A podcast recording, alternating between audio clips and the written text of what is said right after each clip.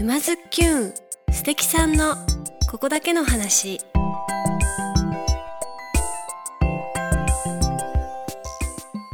皆さんこんにちは沼津きゅんナビゲーターのまゆかです。静岡県沼津市よりお届けしているこのポッドキャストは人生を楽しむクリエイターにリレー形式でインタビューしております。今回はいつものリレー形式で創業56年の老舗オーディオショップ電気堂のご子息中川陽介さんからのご紹介で和楽器操り団音三昧代表で英会話講師加藤由紀子さんをゲストにお迎えしてお送りします。よろしくお願いします。まずは和楽器操り団音三昧についてお話をお伺いしようと思います。今回は音三昧のメンバーの竹さんもご参加いただきます。よろしくお願いします。はいお願いします。そして本日は静岡県沼津市にあるセレクトショップコーヒースタンドアザーズさんの2階のスタジオからお届けします。アメリカを中心とした輸入雑貨や T シャツアートブックオリジナルウェア等の販売をしているとのことなんですけれどもこちらがゆきこさんのご主人が経営されているショップでその2階にゆきこさんの英会話教室と最近スタジオに改装された太鼓専用の防音スタジオがあるということでなんとも秘密基地のような建物になってますけれどもまずはですね和楽器ということなんですけれどもメインは太鼓ということでいいんでしょうか？うんそうですね。はい。それではそれではどんな楽器なのかできれば一つずつ鳴らしてもらいたいなと思うんですけども、はい、私たちあのポッドキャストなのでですねできればこうどんな見た目なのかなとかいうところも難しいですけども。まずどれいきますか？どれ？え？うちわうちわからいきます？あの私の目の前に一二三四五六六個の形の何？サイズの違う丸い板があの志村けんが大丈夫だで使ってた太鼓っていうと分かりやすいなるほど。皆さんじゃあ志村けんの大丈夫だ太鼓で検索してもらったら出てくるかな。それを今バチって言うんですか？はいバチです。はい。はい。バチもいろいろ硬さも重さもいろいろ長さもいろいろありまして、自分の好きなのを選ぶんですけれど、はい。でこのうちわ太鼓はえっ、ー、とあのまあ浅野太鼓さんっていうところが開発したこのスタイルなんですけど、はい、いろいろんなあのパフォーマーの方が、えーと、こうドラムセットみたいにして、うんうんうん、この宮太鼓の方にこうなんかこう金具をつけてつけてみたりとか。メインの太鼓のサブみたいな形で本当にドラマーのあのセットみたいな感じで使う場合も、ね、にしてやってる方もいらっしゃいますし。でうちはこのこの商品を買ったっていう状況なんですけど。はい、こうなんかね。直立で叩けるっていう感じですよね。はい、スタンドに6つさ、刺さるみたいな形で、はい、ドラムセットになってまして。で、えっと、大きさがいろいろあるので音も違くて、はい、じゃとりあえず叩いてみますか、はい、じゃ一番小さい方から見てみよう。なんか厚みがないから、はい、もっとペラッとした音がするのかなと思ったらすごい響く、そうですね。野外でやった時なんかはもう太陽が当たってパンパンに張り詰めちゃうのでもうもっとカンカンな音になったりそう冬はボスボスになっちゃったりとかして。やっぱその気温差で、ね、気温とか湿度とかってことですか、えなんかこうコンサートの前にドライヤーとかで乾かして、うんうん、音階が張りをよくにしたりとか。そのそこまであの神経質なことはあんまりうちはしてないですけど。そうそう。へえ、はい、いい音。で、ね、これをこうランダムに叩いて。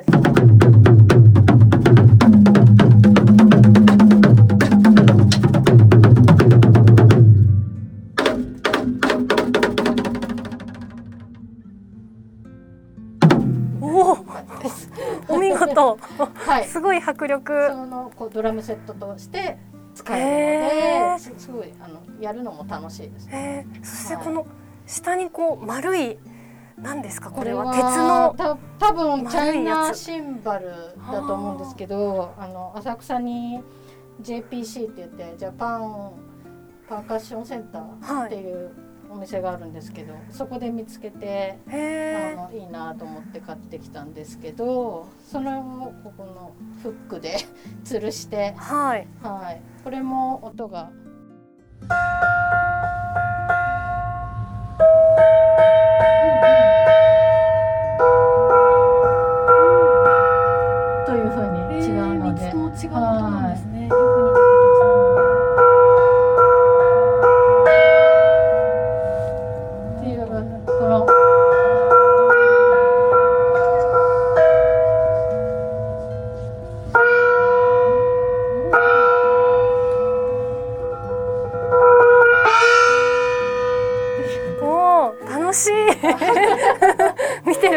楽しい。まあ和楽器ではないんですけど、はい、いろいろ合いそうなものを引っ張ってきて、小物がいろいろあります。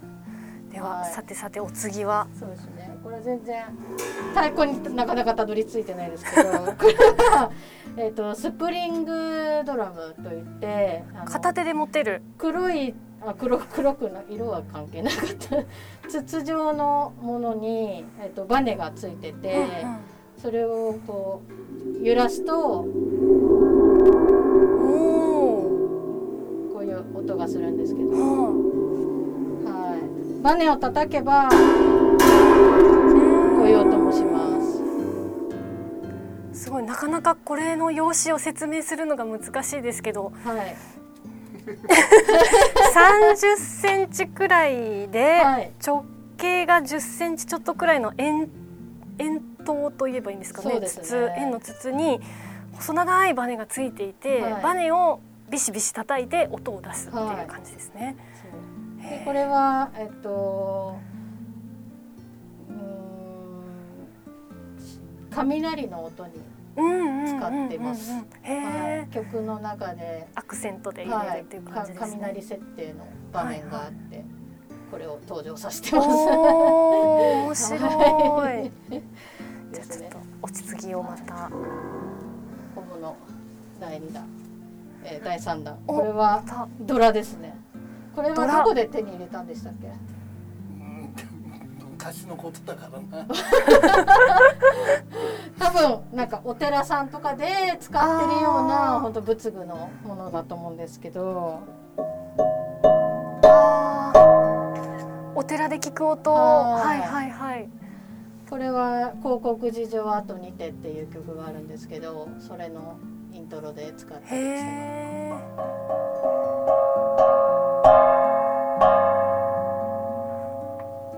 はい、綺麗 なんでこういうこう効果音というか、そういうものを結構使ってますね。はい。じゃあ太鼓に行きますか。行きましょう。はい。太鼓はえっ、ー、といわゆる宮太鼓とか、うん、えーと、長堂太鼓と呼ばれている皆さんがよく目にする太鼓。おまお祭りとかで出てくるオーソドックスなやつっていうことですね。はいはい、あの太鼓の達人とかで、はいはいはい、やうな これ三つあるのにはなんか意味というか全部音が違うんですか、えーまあ、これはそう組太鼓っていうスタイルですけど、はいいろんな音がするので、うんうん、あのドラムセットみたいにして、はい、叩いてますね。えっとじゃあ叩いてみます。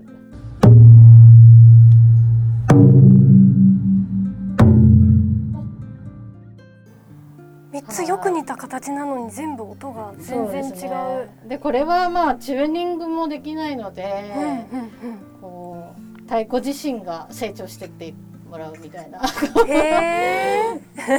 多分革の張り立てとかねなかなかあのいい音がしなかったりとかやっていくうちにだんだん伸びてってとか。そのいい音がしないっていうのはその音が濁っちゃうとかなんか高いとかなんかあるとかすごい高すぎて、はい、カンカンカンみたいな音だったりとか。最初ね高く高く張るさ太鼓屋さんがピンピンにそうそうそう。打ってるうちに伸びてくるから、うんうん。角角打つでしょ？うんうん。縁を縁を打つからうんうん。角がねこうへこんでくるんですよ。はあほんで皮がね緩んでくるさ。どっちにしても。うん。それで皮がダメになって張り替える時にまたここ新たにこうす真っ平らにすって。だから太鼓ねだ古い太鼓はどんどん短くなってくる本当に？うん。古い太鼓はね。冗談みたいな話。そうやってね太鼓屋さんはそうやって張り替える時に平らにして貼るんです。へえ。だから縁を打たなければいいんですけどね。うん。でも縁を打つのもこのあの太鼓のうん。使い方のうあのちの一つカなんでーンっていうあのはい。歯切れのいい音気持ちいいですもんね。カラカッカッとかうんうんうんうんだから銅の横しか打たないチームもあるよね。あそうですね。ここどう？これは叩いたらどんなこどんな音なの？はあはは。あ皮があるのでまろやかな感じですけどこっちはもう完全に木木を打ってる感じで。ああじゃあそこも使い分けたりもするってことそうですねえーじゃあは太鼓一個でいろんな音が出せるんですね。なんか秒が打ってあるんですけど、うん。うんこの秒をこするチームもいます。あーあなんかいい音ですねでも。えあとはバッチで押さえて、わー、微妙なニュアンスまーで。はいできるんですね。へえだいたいこの三つの大きい太鼓を一人でこう真ん中に入ってするっていうか？いや1個しか使わない時もありますし、はい。えっとあとうちももうもう一人メンバーもいて、うん。3人体制でやる時と2人体制でやる時がいろいろあるんですけど、そのその1人が3つとか。だから全部で6個とか。っていう時もありすごい迫力になりますね。2つ2つ2つとか、はいはいはい。1つ1つ1つとか。あーじゃあそれはその会場とか曲に合わせてそうもう曲ですね。曲を自分たちで作ってるんですけど、うんうん。もう一字一句決まってるようなはい。曲なのでじゃあこの太鼓でこういう風に置いてこういう格好でやるやろうみたいな。はいはいおーおーおーそうへーたけさんは還暦の時にえっと還暦だよね。リスタートっていう曲を作ってうん。これこれまたこれからまだ頑張るぞみたいな、その時は太鼓4つの曲を作りました、よくあっていいなあはい、でこう斜めの台に置いてみたりとか、は座って床に座ってヨガレベルでやるのもいいです、はい、でこれは、えっと、締め太鼓って言うんですけれど、はい。お囃子なんかで使ったりする。ちょっと小ぶりな。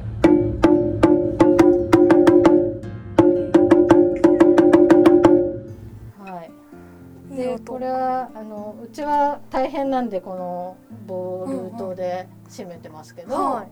あのプロの方たちとかは 縄締めって言って縄締め。もう縄で、あの二人がかりで。はいはいはい締めて、はい、毎回やったりしてるんですけど、へうちはそうそういうのをサボるタイプなんで。ー 省けるところは。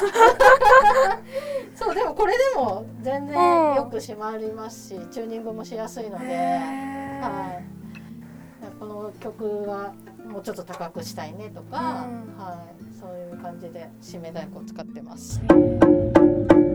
まだまだもっと高い音になるんですけど。あそのボルトを締めていけば、はい。どんどん高い音になそうっていく、ですね、はい、銅の上下に皮がついていてはあ。それをこう締めることによって引っ張り合う、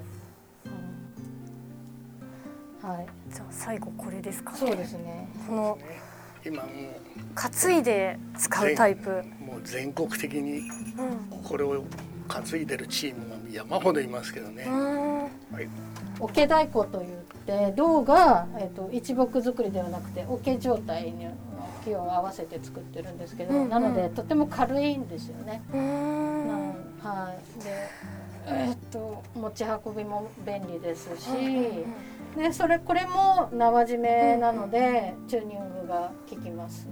はい。でそれをまあうちはまあ最近全然担いでないですけれど、で両面で音が違うので。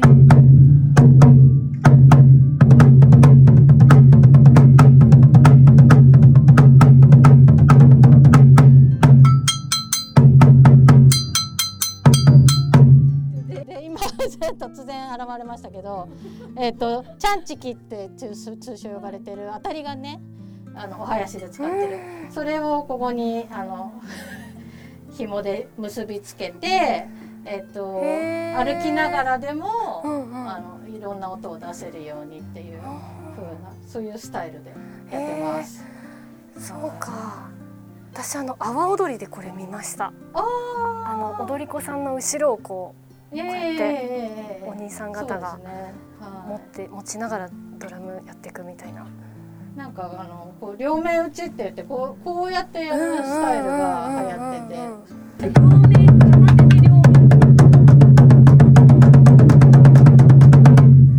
い。今ゆきこさんの左手が見えなかったよ。早すぎて。もっと早いですよ。今の音を全部片手で叩くってことですよね、えっ、ー、と片方右手をこうベースラインを叩いて左手で両方の音を出す。左手が、えーと、右面と左面の太鼓を行き来します。行き来する。すごい早技でもこの見た目の迫力がすごいですね。はい。なんであの太鼓あの例えば CD とか作って出せばいいじゃんとかって言われたりするんですけどやっぱなんか CD より DVD の方がいいんじゃないかっていう。あ、まあ、音だけじゃちょっと。今 DVD っていう時代じゃないですけど。まあ映像？映像がね。やっぱ映像があって確かに確かに。っていうところはありますね。こういうふうな楽器として扱うっていうのはまだ歴史がすごく浅いということを先ほどあのゆきこさんも滝さんもおっしゃってましたけど。なんかどれくらいから始まったことっていうのはなんとなくあるんですか？で昭和40年代ですね。戦争が終わって世の中が落ち着いて高度経済成長に入ったぐらいからみんなあの町おこしをしようとか村おこしをしようとかっつって買うお金ができるようになったもんでじゃあうちは5台買ってやろうとか。っていうチーム。そう。そういうところが増えた。それまではもう太鼓っていうのはもう神社に一つある。それをお祭りの時に来て腕自慢がみんなで叩きっこしようとか、うん、そういうスタイルの太鼓だったんですよね。だからその2つも3つも並べてやるなんていうのはなかったんです。曲が全部沼津にまつわるような、はい、あ全部じゃないんですけれど、うんうん、えっとにに20曲30曲ぐらい今まで作ってきて、うんうん、あの忘れちゃったやつとかもあるんですけど、はい。えっとここまあ何年？10年？お父さん前自体が16年目になるんですけど、うんうんうん、いつぐらいからかな？最最初の時からあった曲もあるかな。はい。えっと沼津の名所を曲あの題材にしてその情景とかあと歴史武さんは歴史好きなんでそのなんか合戦の様子とかそういうすごい長浜城とかそういうところを題材にしてそれは見た目であったり音であったりちょっと物語っぽい感じにしてみたりとか。はいでな、まあ、多分私たちの特徴は普通太鼓の人は太鼓、うんうん、笛の人は笛、うん。でだからととてもうまいみたいな、なんですけど私たちは太鼓もやるし笛も吹きますとか太鼓もやるし三味線もちょっとやりますとかっていう感じでなんか欲張りな感じなんですけどいろんなものをちょっとずつやってそれで合奏にして。はい、なんで太鼓だけのあのアコースティックな曲もありますし笛と太鼓とか尺八と太鼓とか笛と三味線とか、そういういろんな曲によっていろいろ組み合わせがそれはちょっとね音三昧さんを読めば結構。そうなんそれが音三昧っていう名前の 由来というか。でちょっとなんていうの？思いっきり和な感じだったりちょっとこうあの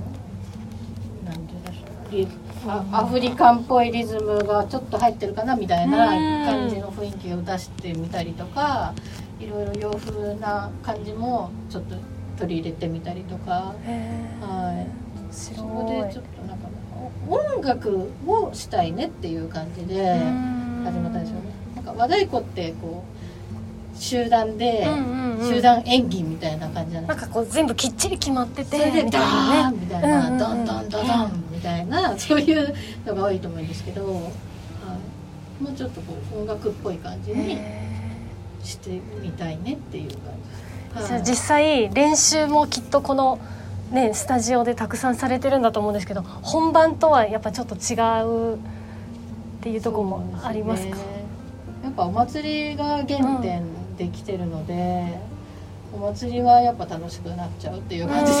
なんかちょっとこう決まってる曲の中のソロの部分が長くなっちゃったりとか。あでもなんか2人3人だとねお乗ってるねっていうのがこう横でわかるから。やっぱお客さんがいて、うん、あのねこうリズムを取ってくれてる方がいたりとか、うんうんうん、こう外国人の方が「うー」とか言ってくれたりすると、うんうん、やっぱテンションも上がる部分もありますしはい。なんでやっぱお祭りがやっぱり楽しいっていうところが原点ですね。そろそろ最後にはい、はい、じゃあ一曲お願いしたいと思うんですけど、はい、あのえっ、と、うん、えっ、とまあ沼津にまつわるっていうところでえっ、と上の曲なんですけど「狩野川」うん 狩野川という曲。狩野川は篠笛の曲なんですけどイントロダクションは農館っていう、あのお能で使う、うん、笛のを使ってます。はい。両方オリジナル音三昧さんのオリジナル曲ということで。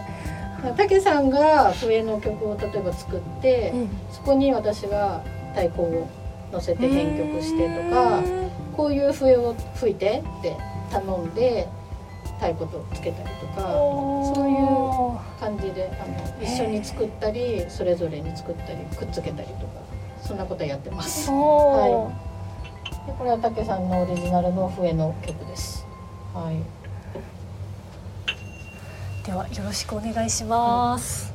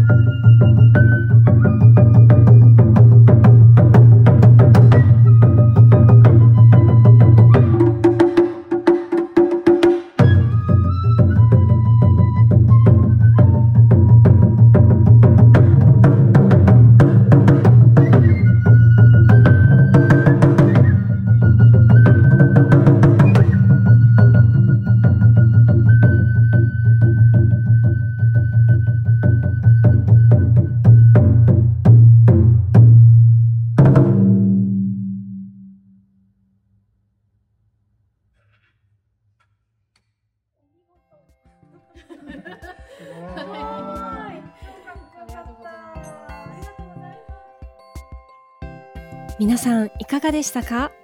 沼津きゅんへのご意見ご感想は概要欄のメールアドレスもしくはハッシュタグ沼津きゅんでつぶやいてくださいね。それでは来週もお楽しみに。まゆかでした。